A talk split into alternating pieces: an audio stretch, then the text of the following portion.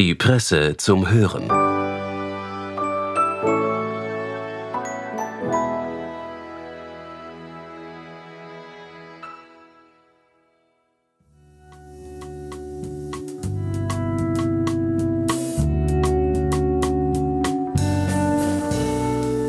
Hallo und herzlich willkommen bei unserem Podcast und bei einer kleinen Premiere. Denn zum ersten Mal ist in dieser Ausgabe unser Autor Günther Haller zu Gast. Er ist ja Experte für Geschichte in der Presse und außerdem Verfasser der Magazinreihe Pressegeschichte, von der mittlerweile mehrere Dutzend Ausgaben erschienen sind. Und jetzt hat Günther Haller wieder einmal ein Buch geschrieben, also zur Abwechslung die Langform gewählt. Es heißt Kaffeeuntergang und es nimmt eine ganz bestimmte Konstellation im Jahr 1913 unter die Lupe. Es war das Jahr vor dem Ausbruch des Ersten Weltkriegs und da waren, wie der Zufall es wollte, vier der fürchterlichsten Ideologen, Diktatoren und Massenmörder zeitgleich in Wien. Und zwar Hitler, Stalin, Tito und Trotzki. Das wirft natürlich viele Fragen auf. Sind die vier einander begegnet? Warum Wien? Und was hat die Metropole am Ende ihrer Kaiserzeit mit den vier Männern, damals alle noch unter 35, eigentlich gemacht? Haben die vier in der Stadt ihre Spuren hinterlassen? Und wo lag der deutsche Autor des Bestsellers 1913 namens Florian Illis wahrscheinlich falsch. Über all das reden wir jetzt gleich im Studio der Presse. Die Passagen aus Günter Hallers Buch, dazwischen liest meine Kollegin Alina Schröder. Mein Name ist Anna Wallner und ich freue mich, dass Sie uns zuhören. Hallo Günther. Grüß dich. Ich habe dich zu mir eingeladen, weil du ein Buch geschrieben hast, das jetzt erschienen ist und über das wir sprechen wollen. Dazu möchte ich aber ganz kurz noch vielleicht sagen, für alle, die uns nicht so regelmäßig lesen, sondern mehr hören, kann man dazu sagen, Günter Haller war lange, lange Jahre unser Archivar in der Presse und seit vielen Jahren ist er ein begnadeter Autor von vor allem geschichtlichen Texten, also Texten mit geschichtlichem Bezug und hat, wenn wir richtig gerechnet haben, im kommenden Jahr 2024 sein 40-jähriges Jubiläum bei der Presse. Er ist zwar in der Zwischenzeit in Pension, ist uns aber als Autor, als regelmäßiger Autor weiter verbunden. Lieber Günther, vielen Dank. Sag uns einmal, worum geht's in deinem Buch? Dieses Buch das jetzt auf den Markt kommt, hat mehrere Stränge. Der eine Strang ist eine Stadt. Das ist Wien. Wien im Jahr 1913. Wien vor dem Ersten Weltkrieg. Der zweite Strang sind vier Biografien. Vier Männer, die damals zufällig gleichzeitig sich in diesem Wien aufgehalten haben. Und meine Herausforderung bei dem Buch war, wie verwebe ich diese Stränge das Porträt einer Stadt und diese Biografien der vier Personen. Denn die vier Personen sind nicht irgendwer. Das war nicht irgendwer, das waren Hitler, Stalin, Trotzki und Tito. Und wir wissen, ohne diese Personen wäre das 20. Jahrhundert ja ganz anders verlaufen. Und damals waren diese Personen ja noch am Beginn ihrer Karriere. Sie hatten nicht viel aufzuweisen. Sie waren mittellos. Vielleicht sollte man gleich einmal sagen, wie alt die damals waren. Die waren ja auch noch sehr jung im Jahr 1913. Relativ oder? jung. Also ich weiß, dass also Stalin war, nehmen wir 1913, war 35 Jahre alt.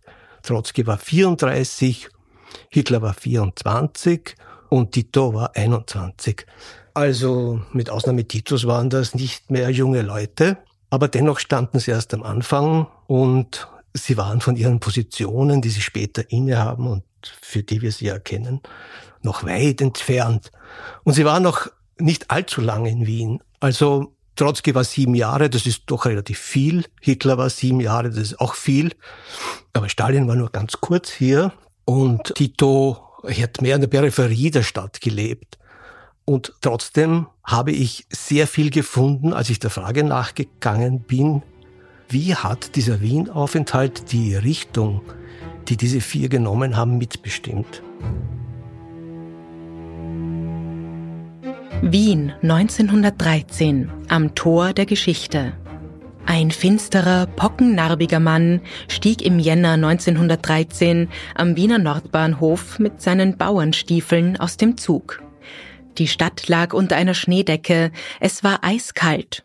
Doch das war er gewohnt. Er hatte schon etliche Jahre in sibirischen Straflagern verbracht. Vor kurzem hatte er sich den Kampfnamen Stalin zugelegt. Nach Wien kam er im Auftrag Lenins. Mit gefälschtem Pass, wie bei ihm üblich. Hätte die Wiener Polizei geahnt, dass hier ein steckbrieflich gesuchter Terrorist ankam, ein marxistischer Fanatiker, hätte sie schnell reagiert. Doch keine Behörde nahm Kenntnis von ihm. Was war seine Mission und wer gab ihm Unterkunft? Die Quartierfrage quälte alle, die sich damals als menschliches Treib- und Strandgut in der Stadt herumtrieben. Einer von ihnen, ein Provinzler aus Oberösterreich, war ganz unten angelangt. Adolf Hitler schrieb später selbst, er habe in Wien Not und Elend, Hunger und Armut kennengelernt. In seinem Kopf waberten antiurbane, antisemitische und rassistische Gedanken. Die multinationale Großstadt Wien war der Gegenpol schlechthin.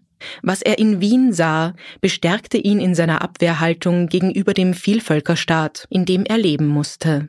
Er wurde zunehmend radikalisiert. Lev Davidowitsch Bronstein war damals fast so etwas wie eine stadtbekannte Größe in Wien. Er war der bunteste Hund in der schillernden russischen Emigrantenszene. Man war es gewohnt, dass er am Abend im Café Zentral auftauchte, am Sozialisten-Stammtisch Station machte, wo Viktor Adler saß und heftig mit den Anwesenden zu diskutieren begann. Man war sichtlich nicht einer Meinung über die Zukunft des Sozialismus. Dieser russische Emigrant, der sich Trotzki nannte, war den Wiener Roten einfach zu links. Dann vergrub er sich stundenlang in die Zeitungen oder spielte Schach. Ein Bohemier eben, dachte man an den Kaffeehaustischen, wo die österreichischen Politiker und Diplomaten saßen, intellektuell wach, nicht ohne Charme, aber nicht gefährlich. Einer, der durch die angelaufenen Scheiben der Kaffeehäuser schaute, war der junge Schlosser Josip Broz aus dem kroatischen Landesteil der Monarchie. Solche wie er, Krovoten, durften da nicht hinein, konnten es sich auch gar nicht leisten. Da er ein besonderes Febel für die Autoindustrie hatte, hatte er in Wiener Neustadt einen Arbeitsplatz gesucht und gefunden. Aber die Millionenstadt Wien faszinierte ihn und jedes Wochenende unternahm er lange Fußmärsche hierher. Tito nannte er sich damals noch nicht, aber sozialistische Ideen spukten bereits in seinem Gehirn herum. Die Verwandtschaft zu Hause machte sich schon Sorgen deswegen. Wie bist du überhaupt auf dieses Thema gekommen? Es hat bis jetzt ein paar Aufsätze gegeben zu dem Thema. Da ist mir aufgefallen, Tito ist da eigentlich kaum vorgekommen. Hitler, ach, das ist viel geschrieben worden über seine Wiener Jahre, das wissen wir ja. Bei Stalin ganz wenig eigentlich. Und vom Verlag ist dann die Anregung gekommen, das erste Mal jetzt ein Buch zu machen über diese Konstellation, die vier in dieser Stadt. Es war natürlich sozusagen mal eine Herausforderung. Schaffst du das? es ist, wie gesagt, nicht, nicht so einfach. Hier ist wirklich die Zusammenhänge und mit Blick auf die Zukunft herauszuarbeiten. Nein, vor allem, wenn man sich denkt, dass es einen Zeitraum betrifft, der ja relativ gut erforscht ist und wo es eben viel Literatur dazu gibt. Und diese, diese Zufälligkeit, dass diese vier, würde ich jetzt mal sehr salopp sagen, Männer des Grauens sich äh, genau zum gleichen Zeitraum in der gleichen Stadt befunden haben, die ist natürlich schon besonders spannend und für mich eigentlich überraschend, dass es dazu so wenig gab. Aber was waren jetzt die konkreten Fragestellungen, die du dir da angeschaut hast für dieses Buch? Mehrere. Einerseits natürlich haben die vier in der Donaumetropole ihre Spuren hinterlassen. Findet man etwas hier von ihnen? Umgekehrt hat die Stadt, hat die Zeit hat diese geprägt und dazu beigetragen, dass sie so wurden, wie wir sie kennen. Für Hitler sind die Einflüsse vielfach nachgewiesen worden, da gibt es wenig Zweifel. Aber gilt das auch für die anderen? Und die nächste Frage, welcher von Ihnen hat eigentlich von der Anwesenheit des anderen gewusst? Das Spannend. wollte ich dich auch gerade fragen, und, genau. Kann ja. man daraus irgendeine Erklärung auch ableiten? Wie gesagt, für das, was später geschah. Haben Sie sich getroffen? Hm. Weiß man nicht, das? Ja, man weiß es, weil Trotzki sehr viele Erinnerungsbücher geschrieben hat. Und Stalin und Trotzki haben sich in Wien flüchtig in der Kolschitzki-Gasse in einer Wohnung getroffen und haben sich kaum angeschaut. Sie haben sich zwar erkannt, aber die haben sich nicht ausstehen können. Und wir wissen ja, wie die Beziehung später ausgegangen ist. Aber das Aufregende ist ja eigentlich nie vorher und nie nachher waren die beiden, Hitler und Stalin, die beiden größten Massenmörder des 20. Jahrhunderts, einander räumlich näher als im Jänner 1913 in Wien. Beide trieben sich viel auf den Straßen der Stadt herum, denn beide hatten gerade nicht wahnsinnig viel zu tun. Und nicht einmal, dass sie 1939 ihren berühmten Pakt geschlossen haben, der dann in den russisch-deutschen Krieg mündete, haben sie sich gesehen. Und Stalin hat überhaupt erst 1943 wieder bei der Konferenz von Teheran sein Land verlassen. Hm. Also da gibt's schon spannende Konstellationen. Und das also das heißt nur kurz zum Mitschreiben, ja. das heißt getroffen haben sich Stalin und Trotzki, aber nur flüchtig, alle anderen eigentlich nicht. Ja, es gibt Obwohl, natürlich, man kann sagen, äh, jeder kennt ja dieses Buch 1913 von Florian Illies und der hat dann nicht widerstehen können der Verlockung. Stalin hat in der Schönbrunner Straße, Schönbrunner Schlossstraße 30 ein Quartier gehabt und ist oft im Schönbrunner Schlosspark spazieren gegangen. Hitler, wissen wir, ist dort auch spazieren gegangen. Und Ilies im Buch 1913 hat natürlich spekuliert, dass der gescheiterte Student Hitler und der russische Revolutionär beim Flanieren im Schlosspark einander zugelegt hätten. Eine schöne, fantastische Idee. Hätten wir damals schon eine Handyortung oder ein Contact Tracing gehabt, dann wüssten wir ein bisschen mehr darüber. So können wir nur spekulieren. Okay, also es ist, es könnte sein, dass die zwei vielleicht wirklich am gleichen Tag durch den Schönbrunner Schlosspark gegangen sind. Denkbar, ja. Dieses Zunicken hat der Herr Ilias ein bisschen dazu geflunkert. Genau. Okay. Jetzt ist es aber schwer vorstellbar, dass es Gemeinsamkeiten zwischen den Vieren gab, auch wenn sie sozusagen ungefähr, du hast übrigens vorher gesagt, sie waren nicht mehr jung. Also heutzutage würde dich ein 35-jähriger Mann wahrscheinlich mhm. ein bisschen schief anschauen, wenn du sagst, der ist nicht mehr jung. Oder was war das, 24? Ja, aber das, diese Frage mit den Gemeinsamkeiten ist natürlich schon spannend. Wenn man sich anschaut, rund 2500 Kilometer trennt Georgien, die Heimat von Stalin, vom Innviertel, wo Hitler herkommt. Und die gesellschaftlichen Parallelen zwischen diesen beiden Gegenden, die sind wahrscheinlich also mehr als marginal. Aber dennoch gibt es Gemeinsamkeiten zwischen ihnen und diese Gemeinsamkeiten treffen auch auf Trotzki und auf Tito zu. Gemeinsam ist ihnen, dass sie eben nicht in einer der Metropolen, sondern einer Peripherie der Reiche, die sie später dann beherrschen sollten, geboren wurden. Und sie standen in ihrer Gesellschaft am Rand. Ihre Familien waren ja weit von der traditionellen Oberschicht dieser Gesellschaften entfernt und ihre Karrierechancen tendierten angesichts ihrer schlechten Schulausbildung objektiv eigentlich gegen Null. Und der Aufstieg aus diesen ärmlichen Verhältnissen war für alle vier nur möglich, wenn die alten Ordnungen zusammenkrachten. Das heißt, wenn ihnen historische Ereignisse zu Hilfe kamen, die einen völligen Umsturz und eine Neuordnung mit sich brachten.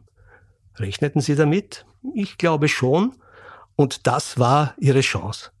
Sie waren schon nicht mehr die unerfahrenen und durchs Leben sich dahintreiben lassenden Typen, sondern die hatten schon was gemeinsam. Sie waren bestimmt von Ideologien nämlich von den Ideologien des 19. Jahrhunderts und den Denkmustern, die sie von hier genommen hatten. Marxismus, Sozialdarwinismus, Rassismus, Nationalismus.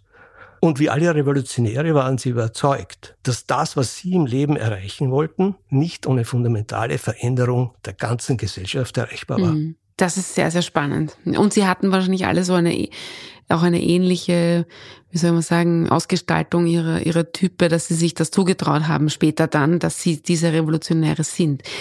Jetzt wissen wir ja, was aus den vier geworden ist, aber wenn man zurückgeht in dieses Jahr 1913, wie weit entwickelt waren denn ihre Ideen damals schon? Also bei Hitler wissen wir ja 1913 noch nicht sehr stark, aber wie ist das bei den anderen? Da war schon einiges da. Denn das Milieu, in dem sie sich in Wien bewegten, das hat ihnen Anregungen gegeben. Und sie hatten schon viel gelesen. Florian Ilias schreibt einen Satz, den ich eigentlich so nicht stehen lassen will. Er schreibt, sie waren Statisten ohne eigenen Text im großen Schauspiel Wien um 1913. Ich glaube, das stimmt nicht ganz. Die hatten bereits begonnen, an ihrem Text zu arbeiten. Die wussten schon, wo sie standen. Die Lust an der Erkenntnis verband sie. Fieberhaft saßen die über ihren Manuskripten oder Magazinen oder Büchern und sie saugten alle Wissen auf. Sie zogen bei den langen Spaziergängen in der Stadt ihre Bahnen und, und ich stelle mir das so vor beim Schreiben. Die, die, die murmelten da vor sich hin, schimpften über die Zustände, kamen dann zu extremen Schlussfolgerungen. Und waren sie erst einmal an der Macht, würden sie diese Ideen realisieren. Man kann also den Beginn des Zeitalters der Extreme, das 20. Jahrhundert wird oft so genannt, mhm meiner Ansicht nach durchaus im Wien des Jahres 1913 datieren. Hm. Jetzt sagst du eben Wien, das finde ich ja eben so besonders spannend. Warum hat es die vier ausgerechnet nach Wien gezogen und nicht zum Beispiel nach Berlin oder London oder Paris? Ich meine, noch einmal, bei Hitler ist es klar, es war die Bundeshauptstadt damals auch schon. Warum die anderen? Wäre eigentlich aus unserer Sicht manchmal logischer gewesen, weil diese anderen Städte, Paris, London, Berlin, die waren also reicher, mächtiger. Aber Wien hatte gewisse Vorteile. Wien war in Sachen Weltoffenheit damals auf keinen Fall diesen anderen Städten unterlegen. Da gab es bereits geistige Antennen für die Zeitenwende, die sich hier vollzog. Und deswegen kamen in der Zeit vor dem Ersten Weltkrieg sehr viele Emigranten aus verschiedenen Ländern und die bestimmten diese fruchtbare Atmosphäre darunter statt dieser Stadt. Und darunter waren halt Aktivisten aller möglichen politischen Strömungen, auch von ganz links wie die aus Russland, die aus dem Zarenreich emigriert sind. Und ich muss sagen, ich habe Trotzki war einer der, als machen wir Anführungszeichen, Lieblingshelden dieses Buches. Der war intellektuell wach. Der spielte Schach im Kaffeehaus, war ein besessener Zeitungsleser, Diskutierer, nahm die ganzen Strömungen des Fin de siècle in, sie, in sich auf. Das waren seine besten Jahre in seinem Leben eigentlich in Wien. Und den interessierte alles. Und er hatte ursprünglich Berlin vorgezogen, um zu deiner Frage zurückzukommen. Mhm. Aber da gab es auch noch Behörden und deutsche Behörden, rigidere Behörden. In Wien gab es eine etwas schlampigere mhm. Fremdenpolizei. Da hat man eigentlich, wenn jemand am Nordbahnhof ausgestiegen ist, nicht auf die Passpapiere geschaut. Und so war dieses Pflaster für die Revolutionäre etwas ungefährlicher als mhm. etwa Berlin. Trotzki und Viktor Adlers Sonntagsruhe. Europas Grenzen hielten im Sommer 1902 keinen russischen Revolutionär auf. Doch nicht jeder, dessen Kopf voll von revolutionären Ideen war, besaß auch Geld in der Brieftasche. Es reichte oft nur für eine Fahrkarte. Im Fall Trotzkis bedeutete das, Wien war der erste Zwischenstopp, wie für so viele russische Revolutionäre. Aber er wusste, wo er nach der Ankunft hinzugehen hatte. In die Redaktion der Arbeiterzeitung. Dort war er sicherlich nicht der erste mittellose Petent, der die Weltordnung umkrempeln wollte, aber nicht wusste, wie er das nächste Mittagsmahl finanzieren sollte. Das zentrale Organ der Sozialdemokratischen Partei wurde damals in der Maria-Hilfer-Straße geschrieben und von der Druck- und Verlagsanstalt Vorwärts verlegt und gedruckt. In zwei Zinshäusern mit den Hausnummern 89 und 89a. Es sollte noch acht Jahre dauern, bis die Partei so mächtig war, dass sie sich ein eigenes großes Verlagshaus, den späteren Stammsitz an der Wienzeile leisten konnte. Trotzki stieß auf einen unwirschen Chefredakteur, Friedrich Austerlitz. Es war nämlich Sonntag und der Wunsch nach einem Gespräch mit Parteiführer Viktor Adler erschien vermessen. Selbst wenn Sie die Nachricht bringen würden, verstehen Sie, Ihr Zar sei ermordet und bei Ihnen dort habe die Revolution begonnen, verstehen Sie, auch das würde Ihnen kein Recht geben, die Sonntagsruhe des Doktors zu stören. Das war der erste persönliche Eindruck, den Trotzki von der international hochgepriesenen österreichischen Sozialdemokratie bekam. Sein Erstaunen klang noch lange danach im Text seiner Autobiografie durch. Dieser Herr imponierte mir geradezu durch den Donner seiner Stimme, aber doch schien es mir, dass er Unsinn redete. Es ist nicht möglich, dass die Sonntagsruhe über den Forderungen der Revolution steht. Doch aufgeben war seine Sache nicht. Er brauchte Geld für die Weiterreise und fand heraus, wo Viktor Adler wohnte. Dort stellte sich der völlig unbekannte junge Mann als russischer Sozialdemokrat vor. Er traf auf einen mittelgroßen Mann, gekrümmt, fast bucklig, mit geschwollenen Augen in dem müden Gesicht, der offenbar die Sonntagsruhe nötig hatte, aber sich wohlwollend zeigte. Adler rückte Geld heraus, um Trotzki die Weiterreise zu ermöglichen. Doch drei Jahre später, 1905, stand der Mann wieder vor seiner Tür. Vielleicht eine von mir jetzt sehr, ich weiß, es gibt keine dummen Fragen, aber ich, ich fühle mich gerade so, als ob sie dumm sein könnte. Konnten Stalin und Trotzki eigentlich Deutsch? Gute Frage. Also Trotzki hat überall, der hat vorher in Paris gelebt, hat dort also seine Ehefrau kennengelernt, hat mit ihr zwei Kinder und ist dann nach Wien gezogen. Der hat sich überall, wo er war, die Sprachen relativ rasch angeeignet. Mhm. Stalin nicht. Stalin ist nach Wien gekommen und er konnte kein Wort Deutsch, konnte nur Russisch, sollte aber über die Frage der Nationalitäten, und das war eigentlich sein Auftrag, hier sich kundig machen, herumforschen, lesen, interviewen, konnte er alles nicht. Aber in Wien hat es eine wirklich vielfältige russische Exil-Community gegeben und die haben ihm geholfen, haben ihm Sachen übersetzt und so weiter. Und dadurch war es möglich.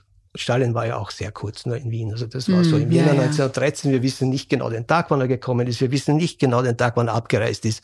Sagen mm. wir mal vier Wochen oder so. Ja. Und warum war er dann hier, wenn er nur so kurz... Lenin hat ihn geschickt. Mhm. Eben, die wussten, jetzt wird schon langsam ernst mit der Machtübernahme in Russland. Davon waren die überzeugt im Russischen Reich. Und sie wussten, in Russland gibt es ein Nationalitätenproblem.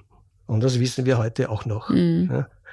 Und was Putin jetzt macht in der Ukraine, ist eine Auseinandersetzung mit einer anderen Nation, die er nicht anerkennt. Lenin hat gesagt, du, Stalin, Georgia, gehörst zu den Nichtrussen. Du hast vielleicht eine Ader für dieses Problem. Geh nach Wien, dort ist das Habsburgerreich. Die haben eine Menge an Nationalitäten, die sind noch viel entwickelter als unsere. Schau dir das an, vielleicht können wir was lernen und schreibe eine programmatische Schrift über dieses Problem und wir arbeiten das in unser Programm ein. Und Stalin ist nach Wien gefahren, hat mit Blut und Schweiß diesen Essay geschrieben über die nationale Frage, hat hier die Erfahrungen der österreichischen Sozialdemokraten mit eingebaut und hat sogar was zusammengebracht. Nur, wir wissen heute, als er dann an der Macht war, hat er sich überhaupt hm. um das, die, diese Thesen von der Autonomie von Völkern und Nationalitäten nicht gekümmert, sondern das war heiße Luft, was er da geschrieben hat, im Endeffekt. Mhm. Ja, der vierte, über den wir bis jetzt noch am wenigsten gesprochen haben, ist der Tito. Da zuerst auch die Frage, hat der Deutsch gekonnt? Der Tito hat sich Deutsch beigebracht, ja. Tito war gebürtiger Kroate, musste seine Heimat, weil er wirklich ein armer Hund war und seine Familie ihn nicht erhalten konnte, musste er verlassen, ist dann über Tschechien gewandert, ist auch nach Deutschland gekommen, nach Mannheim und dann nach Wien, genau genommen in die Umgebung von Wien. Du hast ja, weil ich möchte da ganz kurz, er äh, konnte hier Deutschland, okay, sorry, dass ich dich jetzt unterbrochen habe, aber du hast ja in dem Buch da sehr spannende neue biografische Details herausgefunden, die noch gar nicht so unbekannt, äh, noch gar nicht so bekannt waren. Ja, das ist richtig, denn die Tito-Zeit, Tito selber hat, damals hatte er noch Josip Broz geheißen, mhm. der Name Tito kommt ja erst viel später, hat selber mal den Satz gesagt, Revolutionäre haben keine Biografie. Und dabei hat er sich selber widersprochen. Er hat nämlich sehr gern von seiner Jugendzeit erzählt, wie das damals war. Als er in die Umgebung von Wien gekommen ist, in Wien hat es damals eine Schlosserei gegeben von Ignaz Griedl. Mhm die haben die ganzen Ringstraßenbauten mit Geländern und so weiter ausgestattet. Er hat dort gelernt, also er war Schlosser und hat sich aber vor allem für die Autoindustrie interessiert. Und er ist dann nach Neudörfel gezogen zu seinem Bruder und in Wiener Neustadt, also nicht weit davon entfernt, war das Werk Austro Daimler.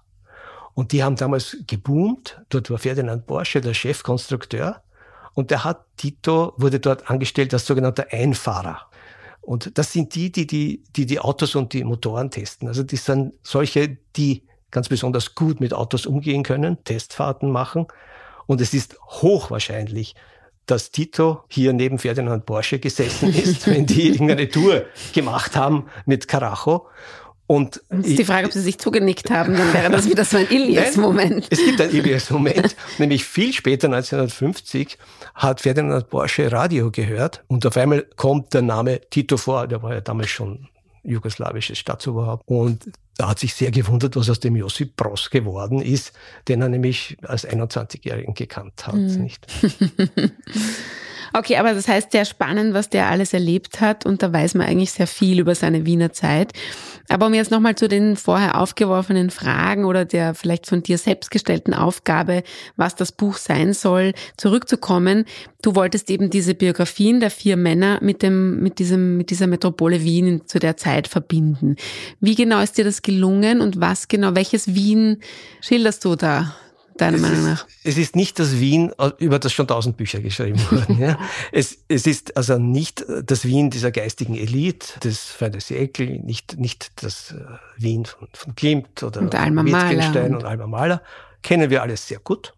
Es ist auch nicht das Wien dieser reichen Ringstraßenbarone, die damals äh, ihren Reichtum zur Schau gestellt haben und die Palais gebaut haben, sondern es ist das Wien, das ich vergleiche mit konzentrischen Kreisen, nämlich außerhalb der Innenstadt. Da waren schon acht Bezirke, die eingemeindet worden sind und hier haben ein Kleinbürgertum und Beamtentum gewohnt, die schon recht gehadert haben mit der neuen Zeit, weil das äh, beschauliche und übersichtliche Alt-Wien ihnen verloren gegangen ist. Und außerhalb waren die Vororte, und das war noch einmal ein Gürtel. Und hier konzentrierte sich die soziale Not, das Massenelend. Hier konzentrierte sich auch der potenzielle Aufruhr, eine Folge der Massenzuwanderung von armen Hunden. Und diese lebensweltliche Kultur der Vorstädte, die Welt der Zuwanderer, der Fabriksarbeiter, der städtischen Parias, die habe ich versucht einzubeziehen. Die Zinshäuser, die heute noch in der Gürtelgegend stehen, äußerlich damals imposant gewirkt haben und es heute noch wirken. Wenn man aber damals hineingegangen ist in die Zinshäuser, dann hat man in den Gängen gerochen, dass die Wohnungen überfüllt waren, dass die Aborte unsauber waren. Hitler hat in so einem Zinshaus in der Stumpergasse gewohnt, also im Westbahnhof angekommen und hat also irgendwo gleich in der Nähe was gesucht. Und es ist also vor allem dieser Stadtraum außerhalb der Ringstraße, der das Thema meines Buches ist. Mhm. Äh, es sind die Bezirke Meidling, Hütteldorf, Döbling, beim Westbahnhof, in der Brigittenau und eben dann in Bezug auf Tito, dieser Wiener Neustädter Raum, von wo man sich ja leicht zu Fuß in die Stadt begeben konnte, um sich dort äh, in den Vororten, in den Bierhallen und in den Varietés und so weiter zu vergnügen. Und damals war anscheinend habe ich in, bei Tito gemerkt, ein Fußmarsch von Wiener Neustadt nach Wien gang und gäbe für so einen jungen Mann. Ja.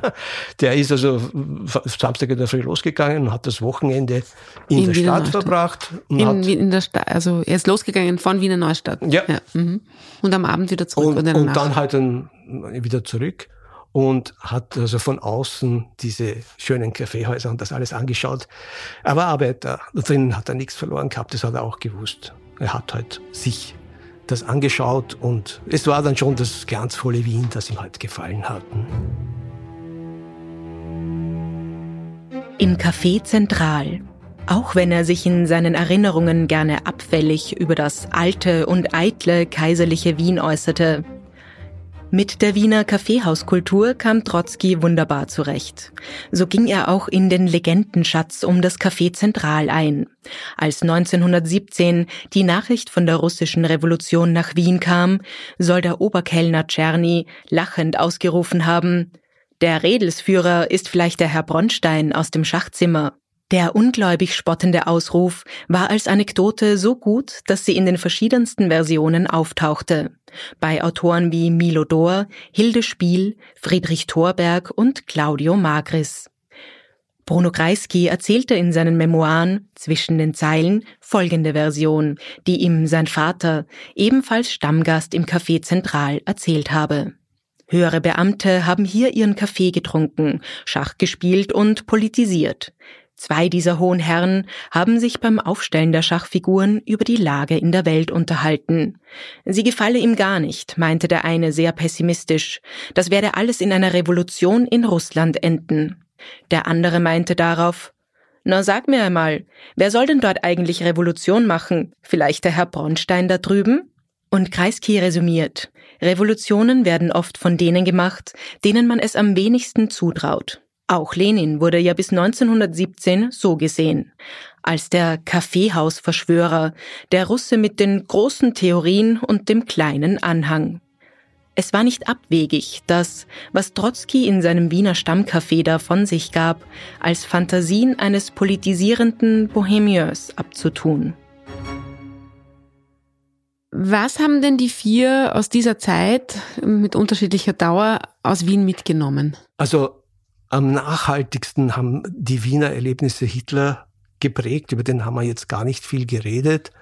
Aber der hat aus dem, was er in Wien gesehen hat, diesem multinationalen, diesem kulturellen, multikulturellen Wien, eine ganz eigene Theorie sich entwickelt, die also mit äh, rassistischen und antisemitischen Strömungen sich vermengte und hat diese Hauptstadt des Habsburgerreiches ja gehasst.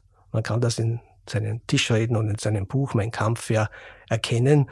Der hat sich da stilisiert als ein unverdorbener Mann aus der Provinz, der in Wien sein Erweckungserlebnis gehabt hat als Antisemit, der von Karl Lueger, dem legendären Bürgermeister, als äh, viel gelernt hat. Der hat ihn als seinen politischen Lehrmeister gesehen und der in den Bauten der Ringstraße seine künstlerische Ader sozusagen geglaubt hat zu entdecken.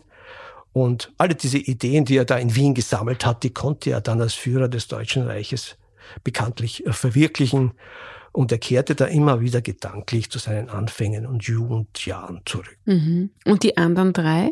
Bei Stalin ist es natürlich für mich am schwierigsten gewesen, infolge der kurzen Dauer. Interessanterweise wird in sowjetischen Biografien über Stalin dieser Wienaufenthalt immer runtergespielt. Diese nationale Frage, das war ja auch wirklich in der Sowjetunion ein langer Prozess und Wien war da gleichsam eine Vorstufe. Also Wien hat nicht das letzte Wort in Stalins Biografie gesprochen. Allerdings, es ist so, dass er hier sehr viele Kontakte geknüpft hat mit Emigranten, mit Bolschewisten, die hier gelebt hat und die alle gewusst haben, wir werden die Macht erobern und wir strömen dann zurück. Und das haben sie auch gemacht.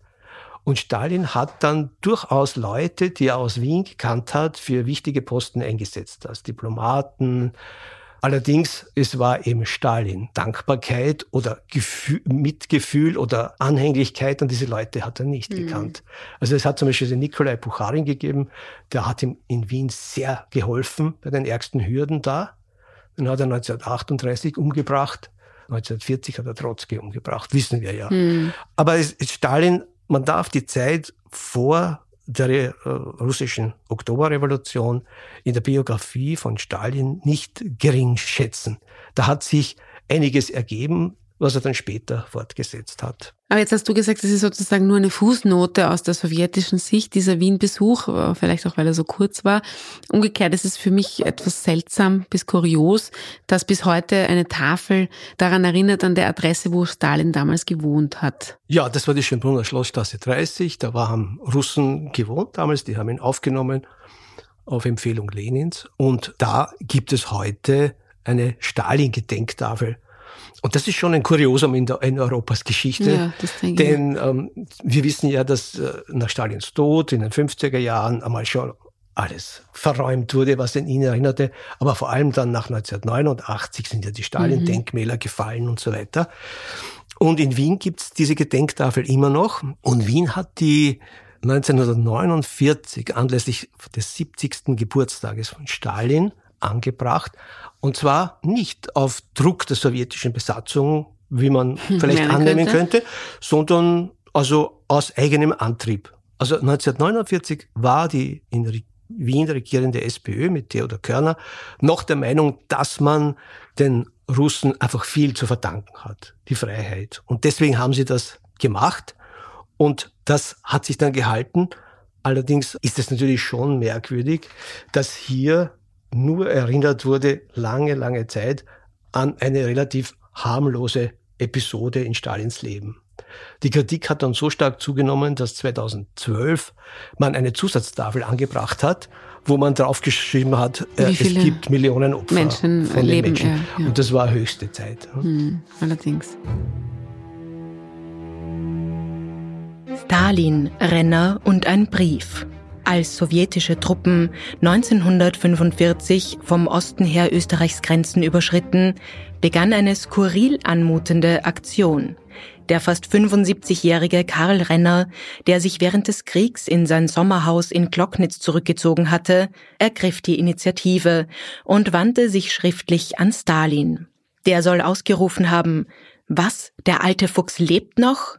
Renner war ihm seit seinem Aufenthalt in Wien im Jänner 1913 ein Begriff. Stalin ließ sich hier Renners Aufsätze über das Nationalitätenproblem der Habsburger Monarchie übersetzen. Am 15. April 1945 schickte Renner dann seinen berühmten handschriftlichen Brief nach Moskau. Er war nicht frei von Schmeicheleien gegenüber dem Kremlherrn. Renner bedauerte hier, Stalin nie persönlich kennengelernt zu haben und erwähnte dessen Todfeind Trotzki und dessen Exiljahre in Wien. War Renner wirklich so naiv, das zu riskieren, oder steckte ein raffinierter Plan dahinter? Jedenfalls war der Brief erfolgreich. Der Diktator beauftragte Renner mit der Bildung einer provisorischen Regierung für Österreich. War Stalin sentimental geworden, so Werner Michael Schwarz. Jetzt am Höhepunkt seines Triumphes und gefiel ihm diese Anspielung auf eine Zeit, in der er im Vergleich zum damals bereits bekannten Austromarxisten und Reichsratsabgeordneten Renner ein hilfsbedürftiger russischer Emigrant war, auf den in Wien wohl niemand gesetzt hätte. Stalin, so könnte Renners Kalkül gewesen sein, sollte durchaus erinnert werden, dass die Oktoberrevolution und damit dessen eigener Aufstieg ohne die Hilfe der österreichischen Sozialdemokraten 1914 so wohl nicht stattgefunden hätte. Eine Anspielung auf die Unterstützung Viktor Adlers für die mittellosen russischen Emigranten, die 1914 unbehelligt Wien verlassen konnten. Schauen wir zum Schluss noch ins nächste Jahr nach 1913. 1914 ist auch deswegen spannend, weil es bei allen vier Herren einen, zu einem gewissen Bruch in ihrer Biografie gekommen ist, oder? Sogar einen entscheidenden Bruch oder Wendepunkt. Denn also Russen in Wien waren, nachdem Österreich im Ersten Weltkrieg gegen Russland gekämpft hat, das war nicht mehr denkbar, die mussten raus, sonst wären sie interniert worden. Trotzki ist also gleich nach Beginn des Ersten Weltkrieges weg von Wien. Stalin war ja ohnehin schon weg. Hitler ist schon 1913 nach Deutschland gegangen und hat dort voller Euphorie den Beginn des Krieges 1914 gesehen, hat sich gefreut, dass er tauglich war und eben für das Deutsche Reich da äh, im Heer dienen konnte. Tito hat sich als ja, Staatsbürger der Monarchie gemeldet zum Heeresdienst. Es gibt so eine schöne Episode er, er kommt da zu der Musterungskommission und merkwürdigerweise hat ihn der zuständige Unteroffizier dort gekannt. Er sagt, ah, der Herr Sozialist ist auch da. Also das ist äh, das Entscheidende dann 1914 war diese Wiener Episode oder Lebensabschnitt für die vier zu Ende und es ist ganz was Neues gekommen. Also wahrscheinlich haben 1914 Stalin und Trotzki sofort gewusst, jetzt ist es möglich, was wir geplant haben. Und wenn wir jetzt zurückblinken, sind die Säulen des Lebenswerkes dieser vier ja heute in Trümmern. Und das war bei Hitler schon 1945 mit seinem Selbstmord, bei Trotzki mit seiner Ermordung dann 1940. Da durfte dann in der Sowjetunion sein Name nicht einmal genannt werden. Und bei Stalin und Tito vollzog sich die endgültige Demontage ihres Namens dann eher in den 90er Jahren. Doch die Ideen, die im Wien von 1913 in ihren Köpfen zu kreisen begonnen hatten, veränderten dann wirklich ein ganzes Jahrhundert. Und mit das diesem ist Satz auch wieder der habe ich das Buch dann auch beendet. Das war ein großer Bogen, den man hier sehen kann. Das ist sozusagen auch eine, die große Klammer. Alle vier ja. haben Europa und die Welt verändert mit dem, was sie getan haben und haben viele Menschenleben auf dem Gewissen. Auf dem Gewissen. Ja. Lieber Günther, danke vielmals für diese ausführliche Analyse und den Hintergrund zu deinem Buch. Dankeschön.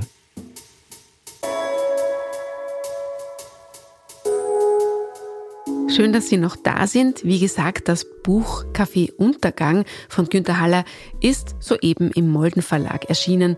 Es hat 192 Seiten und kostet 27 Euro. Und mir bleibt jetzt nur mehr, Sie auf die Buchpräsentationen hinzuweisen, die jetzt anstehen. Präsentiert wird das Buch erstmals am 5. Oktober um 19 Uhr im Café Museum in der Operngasse. Es moderiert die Historikerin Martina Winkelhofer.